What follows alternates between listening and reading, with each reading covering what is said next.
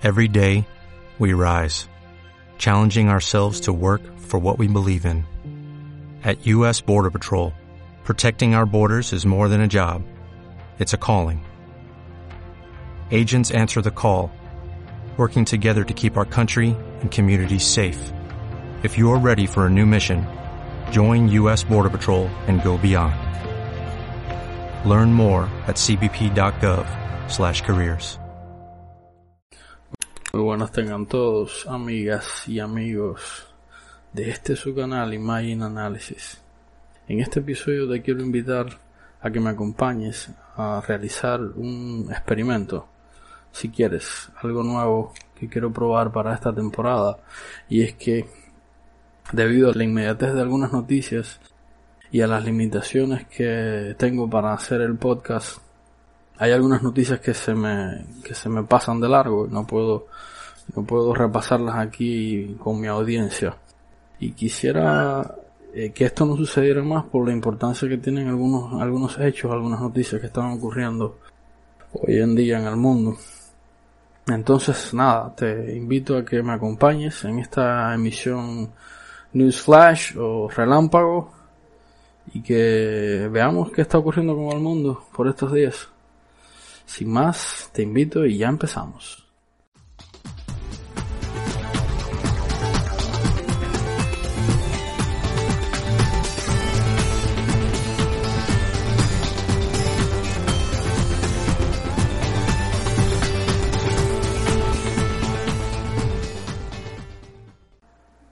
Antes de, entrar de lleno en las noticias, quiero eh, hacer la, la, aclaración de que este tipo de, episodios que planeo comenzar a hacer a partir de ahora, o sea, los estos eh, news flash o, o, noticias rápidas son van a ser un poco diferentes en el sentido de que son muy poco convencionales de una forma más natural. Pienso ir repasando las noticias más importantes las, aquellas noticias que hayan llamado la atención y que yo crea que merezca la pena dárselas a conocer por este por esta por esta vía. No obstante si pienso dar eh, mi punto de vista darle ese toque personal a, esas, a noticias que voy a revisar. Bueno y sin más retrasos vamos vamos a comenzar. Vamos a meterle de lleno a las noticias. Comenzamos con el tema candente ahora en estos tiempos a veces eh, nos satura demasiado. Cada vez que encendemos la radio, la televisión, abrimos internet, vemos nuestro show preferido, ahí está la dichosa COVID-19, pero a veces es, es que es necesaria, eh, es obligatoria pasar por ahí. Si uno quiere mantenerse informado de verdad y saber lo que está pasando y quizás estar adelantado a los demás tenemos que tenemos que pasar por aquí. Esto lo reporta RT, eh, Russia Today. Nuevos casos de COVID-19 en China indican que el virus podría estar cambiando de forma desconocida. Esta noticia salió el 20 de mayo. Los recientes contagiados en el norte del país parecen portar el virus durante un periodo de tiempo más largo y tardan más en desarrollar síntomas en comparación con el brote original de Wuhan. En comparación con el brote original de Wuhan, los nuevos casos de COVID-19 detectados en la región noreste de China muestran que el virus se manifiesta allí de manera diferente entre los pacientes, lo que sugiere que el patógeno podría estar cambiando de formas desconocidas y complicando así los esfuerzos para erradicarlo, informa este miércoles Bloomberg. De acuerdo con el destacado médico chino Qi Haibo, los nuevos pacientes de las provincias norteñas de Jilin y Heilongjiang parecen portar el virus durante un periodo de tiempo más largo y tardan más en dar negativo. Esto significa que, obviamente, es, tardan más en curarse, en estar libres de la enfermedad y por tanto en dar negativo en las pruebas que se les hacen. Aparentemente tardan entre una y dos semanas más que los de Wuhan en desarrollar síntomas de la infección. Este periodo más largo durante el cual los pacientes infectados no muestran síntomas ha creado grupos familiares de infección, señaló Haibo, quien había trabajado en Wuhan y ahora trata a los pacientes en la región norte de China. Además, los médicos han notado que los contagiados en el noreste parecen sufrir daños principalmente en los pulmones, mientras que los de Wuhan los experimentaron en múltiples órganos como el corazón, riñones e y el intestino. La gente no debe bajar la guardia. Sin embargo, aún no está claro si el virus está cambiando de manera significativa. Las diferencias que se están viendo podrían deberse al hecho de que los médicos ahora pueden examinar los pacientes más a fondo que en Wuhan y desde una etapa anterior. Es probable que las actuales observaciones en China no tengan una correlación simple con una mutación y se necesita evidencia muy clara antes de concluir que el virus está efectivamente mutando, explicó Keiji Fukuda, profesor clínico de la Universidad de Hong Kong en China. Durante las últimas dos semanas, unos 46 casos han sido reportados en las ciudades de Shulang y Jilin, provincia de Jilin, así como en Xinjiang, provincia de Liaoning.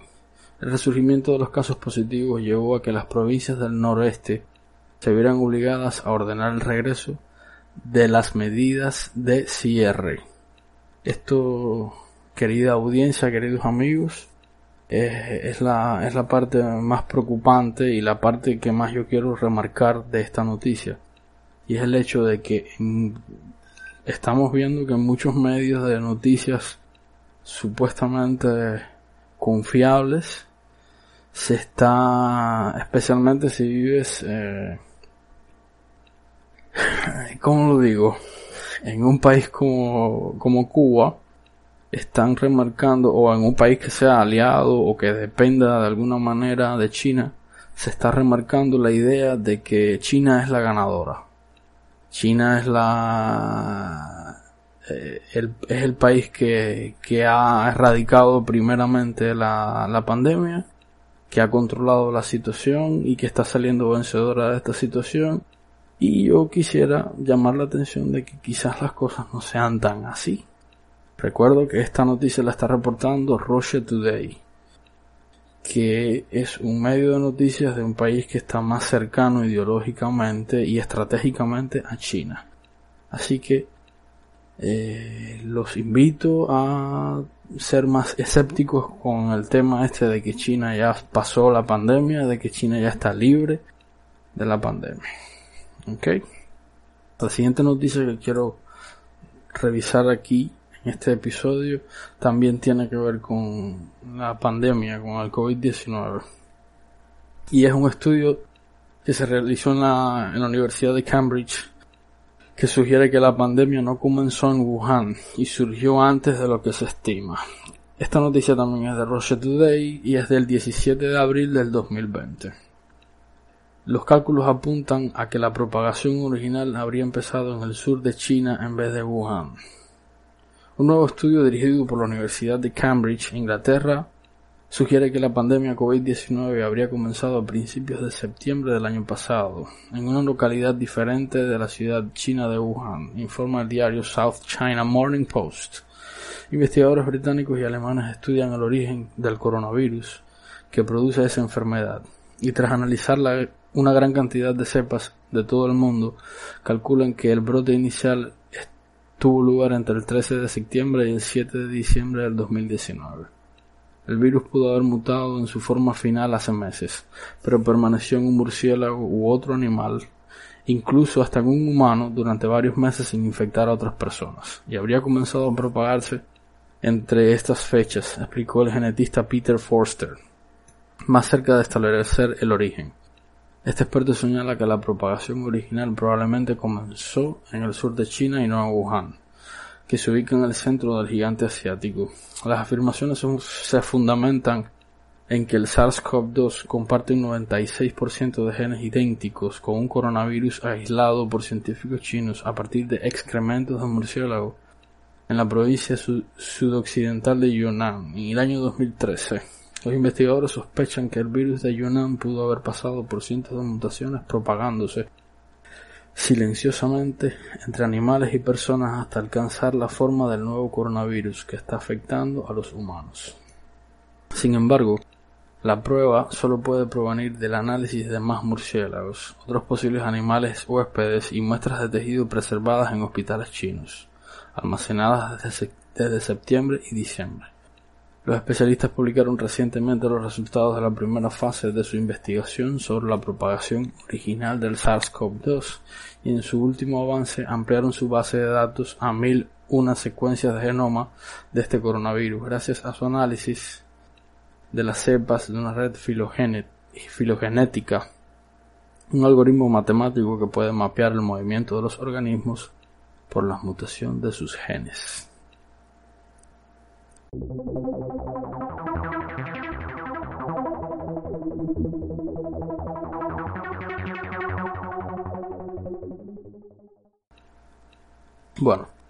¿y quién está listo para cuatro años más de la administración de Donald Trump? sí, lo sé, nadie, nadie quiere oír esas palabras. Pero bueno, yo hago este podcast para dar a conocer eh, algunas noticias, algunos hechos a través de la lente de mi opinión y bueno, si hay alguien que quiera oírla, pues bienvenido y muchas gracias sobre todo. Y yo, por mucho que deteste al señor Donald Trump, tengo que, si quiero tener mis piececitos en la tierra, tengo que reconocer y tengo que estar listo para la muy real posibilidad de que el hombre salga ganador en las próximas elecciones de noviembre de este año. Eh, ya las encuestas y las noticias lo estaban indicando desde mucho antes, desde la pandemia esta, y a pesar de su terrible gestión y de el terrible papel que ha hecho como comandante en jefe en este momento de crisis, sigue teniendo una alta popularidad y su base de votantes apenas ha sentido el golpe de, los últimos eventos. Esto es eh, incluyendo el disparate de la luz láser y de beber blanqueador, lisol como se les conoce en Estados Unidos. Y desgraciadamente esta noticia que, que traigo ahora no hace más que remarcar esta posibilidad muy real de que Donald Trump gane las elecciones debido en gran parte a que los demócratas no tienen un hombre fuerte que, que pueda hacer la, casi el milagro. Desgraciadamente desde hace mucho tiempo, vuelvo y repito, yo estoy seguro de que solamente la intervención divina o un tiro en la cabeza. Yo respeto la vida como el siguiente hombre, pero esa es la realidad. creo que eso, sinceramente, eh, solamente con estas dos, una de estas dos posibilidades es que no sale este hombre reelecto en los Estados Unidos. Y el asunto es que ha salido a relucir una grabación sobre Ucrania y esta vuelve a poner a Joe Biden en el ojo del huracán. Y este reporte nos llega desde Sputnik. Y comenzamos. El diputado ucraniano Andrei Derkach publicó las grabaciones de una conversación telefónica que el expresidente del país, Petro Poroshenko, el rey del chocolate, como se le conoce en Ucrania, sostuvo en 2016 con el entonces vicepresidente de los Estados Unidos, Joe Biden. La grabación reveló la influencia de Washington que Washington mantenía sobre las autoridades de Kiev y podría golpear la carrera presidencial de Biden. En el audio, Joe Biden, actual aspirante del Partido Demócrata para las elecciones presidenciales del 2020, abordó con Petro Poroshenko muchas decisiones políticas que deberían tomarse en Ucrania. Uno de sus dictámenes fue el despido del entonces fiscal general ucraniano Viktor Shokin y el nombramiento en su lugar de Yuri Lutsenko. De lo contrario, Biden presuntamente prometió condicionar la entrega de un millonario préstamo a Ucrania. Poroshenko había prometido acceder a su petición, además de reformar la Fiscalía General de Ucrania en concordancia con los acuerdos alcanzados con Estados Unidos. Al pedir a Washington que se encargase de un segundo nombramiento el exmandatario ucraniano prácticamente organizó una incursión extranjera en los asuntos de este organismo, según escribe el periodista Vitaly Dityanko en su artículo para el portal ruso ucrania.ru. No solo votamos por el nuevo fiscal general, sino también para enmendar la ley. Por cierto, introdujimos la nueva estructura de la Fiscalía General de Ucrania en esta ley, incluida la Inspección General, tal y como lo habíamos acordado con usted. Luego invité urgentemente a Luchenko y le dije que debería contactar con la Embajada de Estados Unidos. Me alegrará saber que tiene a una persona en concreto, ya sea de Washington o de otro país, dijo Poroshenko en aquella grabación refiriéndose al letrado. La situación esta es particularmente peligrosa para las aspiraciones de Biden porque este dejó claro que Ucrania debería eliminar el daño que fue causado por Víctor Shotkin cuando era fiscal general. De esta manera el político estadounidense se refirió a la investigación del caso Burisma, que casualmente involucra a su hijo, Hunter Biden. Burisma es una compañía ucraniana que explora y produce y vende hidrocarburos. Tras el cambio de poder violento ocurrido en 2014, su dueño, Mikola Shloshevsky, huyó a Londres temiendo que las nuevas autoridades abriesen una causa penal en su contra. Gracias a una investigación realizada por Shotkin, la Fiscalía General de Ucrania tenía suficientes pruebas para encarcelarlo y confiscar sus activos. No obstante, para aquel entonces Hunter Biden pasó a formar parte de la junta de directores de Burisma, entre otras personas. La empresa de Biden, hijo Rosemont Seneca Partners, había recibido 3.1 millones de dólares entre principios del 2014 y finales del 2015 para la protección del fugitivo ucraniano. Reveló una, investigación realizada por el periodista John Solomon del medio The Hill. Las indagaciones de Shotkin amenazaron con infligir un duro golpe a la reputación política de Joe Biden. Sin embargo, el político demócrata logró salir ileso de este escándalo exigiendo el despido del fiscal general de Ucrania. Para lograr su objetivo, Biden supuestamente chantajeó a los líderes ucranianos asegurando que el Fondo Monetario Internacional no ofreciera un préstamo a Ucrania de mil millones de dólares. Como resultado de estos teje-maneje, Luchenko acabó soportando la investigación de Shetkin.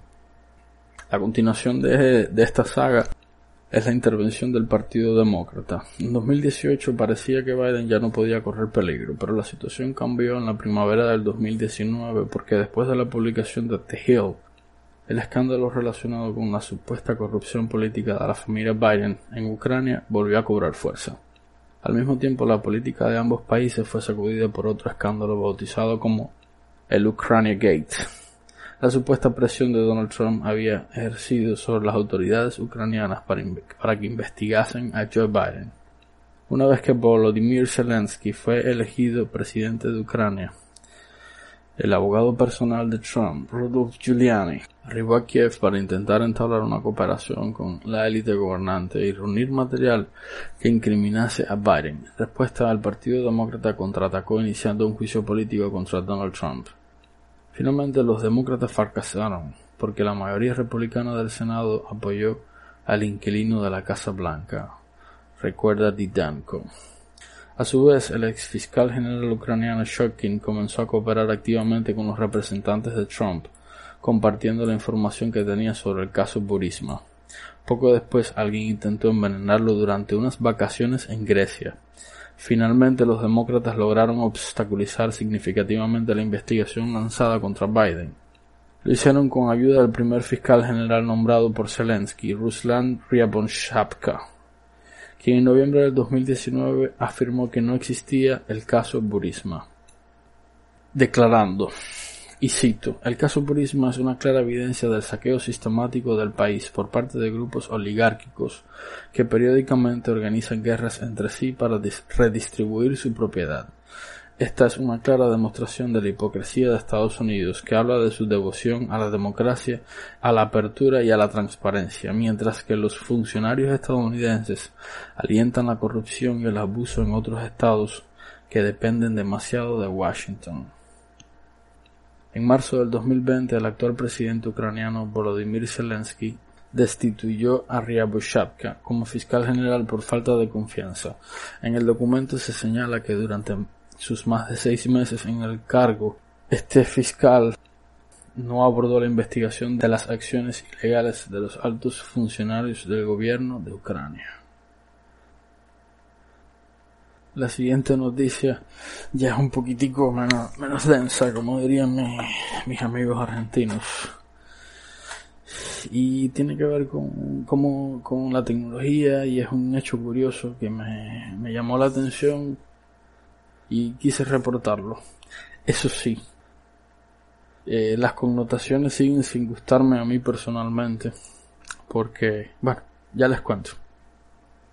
Resulta que en China hay un hombre que está haciendo turismo local y se le cae el teléfono en un río.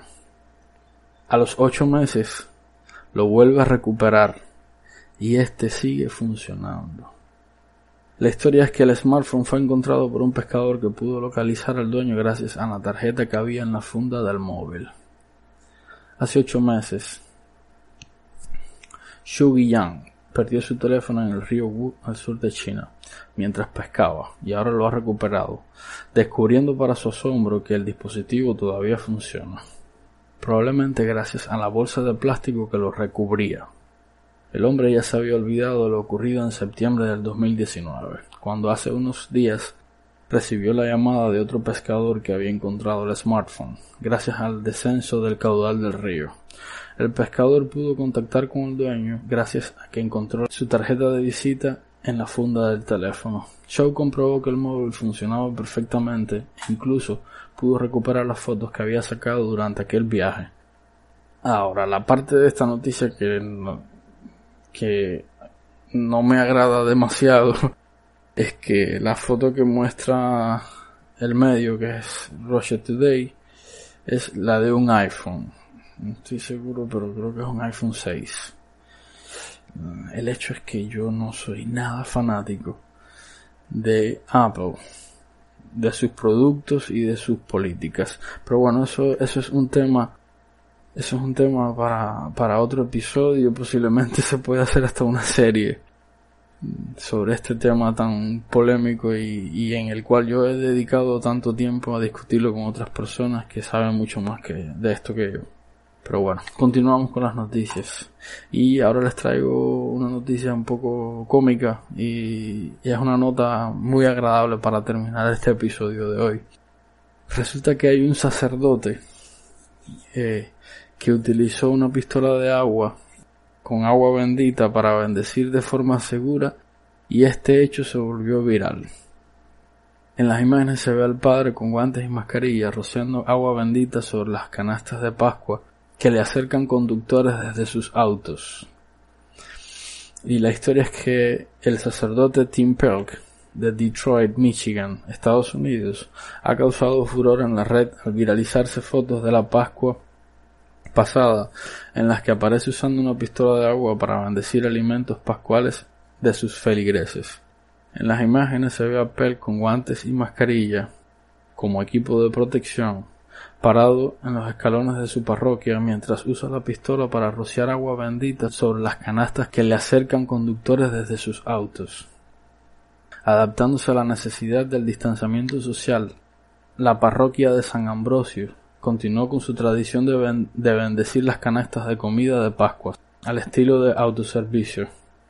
Indicó la parroquia en su página de Facebook y agregó, Sí, ese es el padre Tim usando una pistola de agua llena de agua bendita. y aquí aparece una imagen del post, parece que es en Facebook, ocurrió en, Facebook. Dice, bendiciones para, para las comidas de Pascua.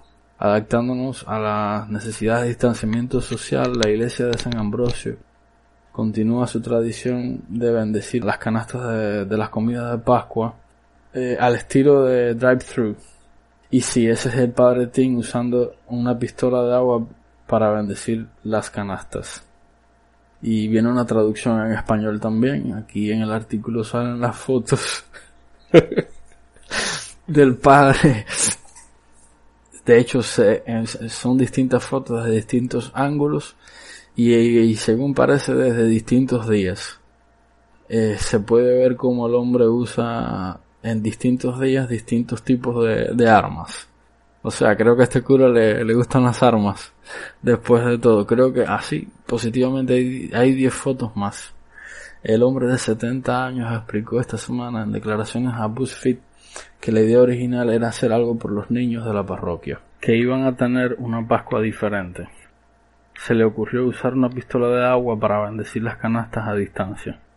Consultó con su amigo, un médico de emergencias de Detroit, para asegurarse de que el método fuera seguro. El médico le dijo que no solo es seguro, sino divertido, y le proporcionó los artículos de protección personal necesarios. Aquí sale una, una imagen, parece que publicada en Twitter, de Jeff Barnaby, que dice un, un cura dando bendiciones a través de la distancia social con una pistola de agua. Y lo que asumo es agua bendita. 2020 folks. Jack Hurley también publicó un meme, el famoso meme de Pulp Fiction en, el que están John Travolta y, y Samuel Lee Jackson ah, apuntando con la pistola y al lado de ellos está el cura en cuestión. Las imágenes se volvieron virales en las redes sociales y han provocado una ola de comentarios divertidos y de memes. Me estoy imaginando esto en una pintura renacentista. Imagínense si alguien viajó en el tiempo desde el pasado y vio esto. Comentan algunos de los usuarios. Sería genial si esto se incorporara permanentemente a la práctica católica. En 20 años sería otra cosa extraña más que explicarle a los niños. Escribió otro internauta. Salen otras imágenes de, de memes. Eh, este efectivamente parece que eh, es de la, de la iglesia porque dice Saint Ambrose Parish.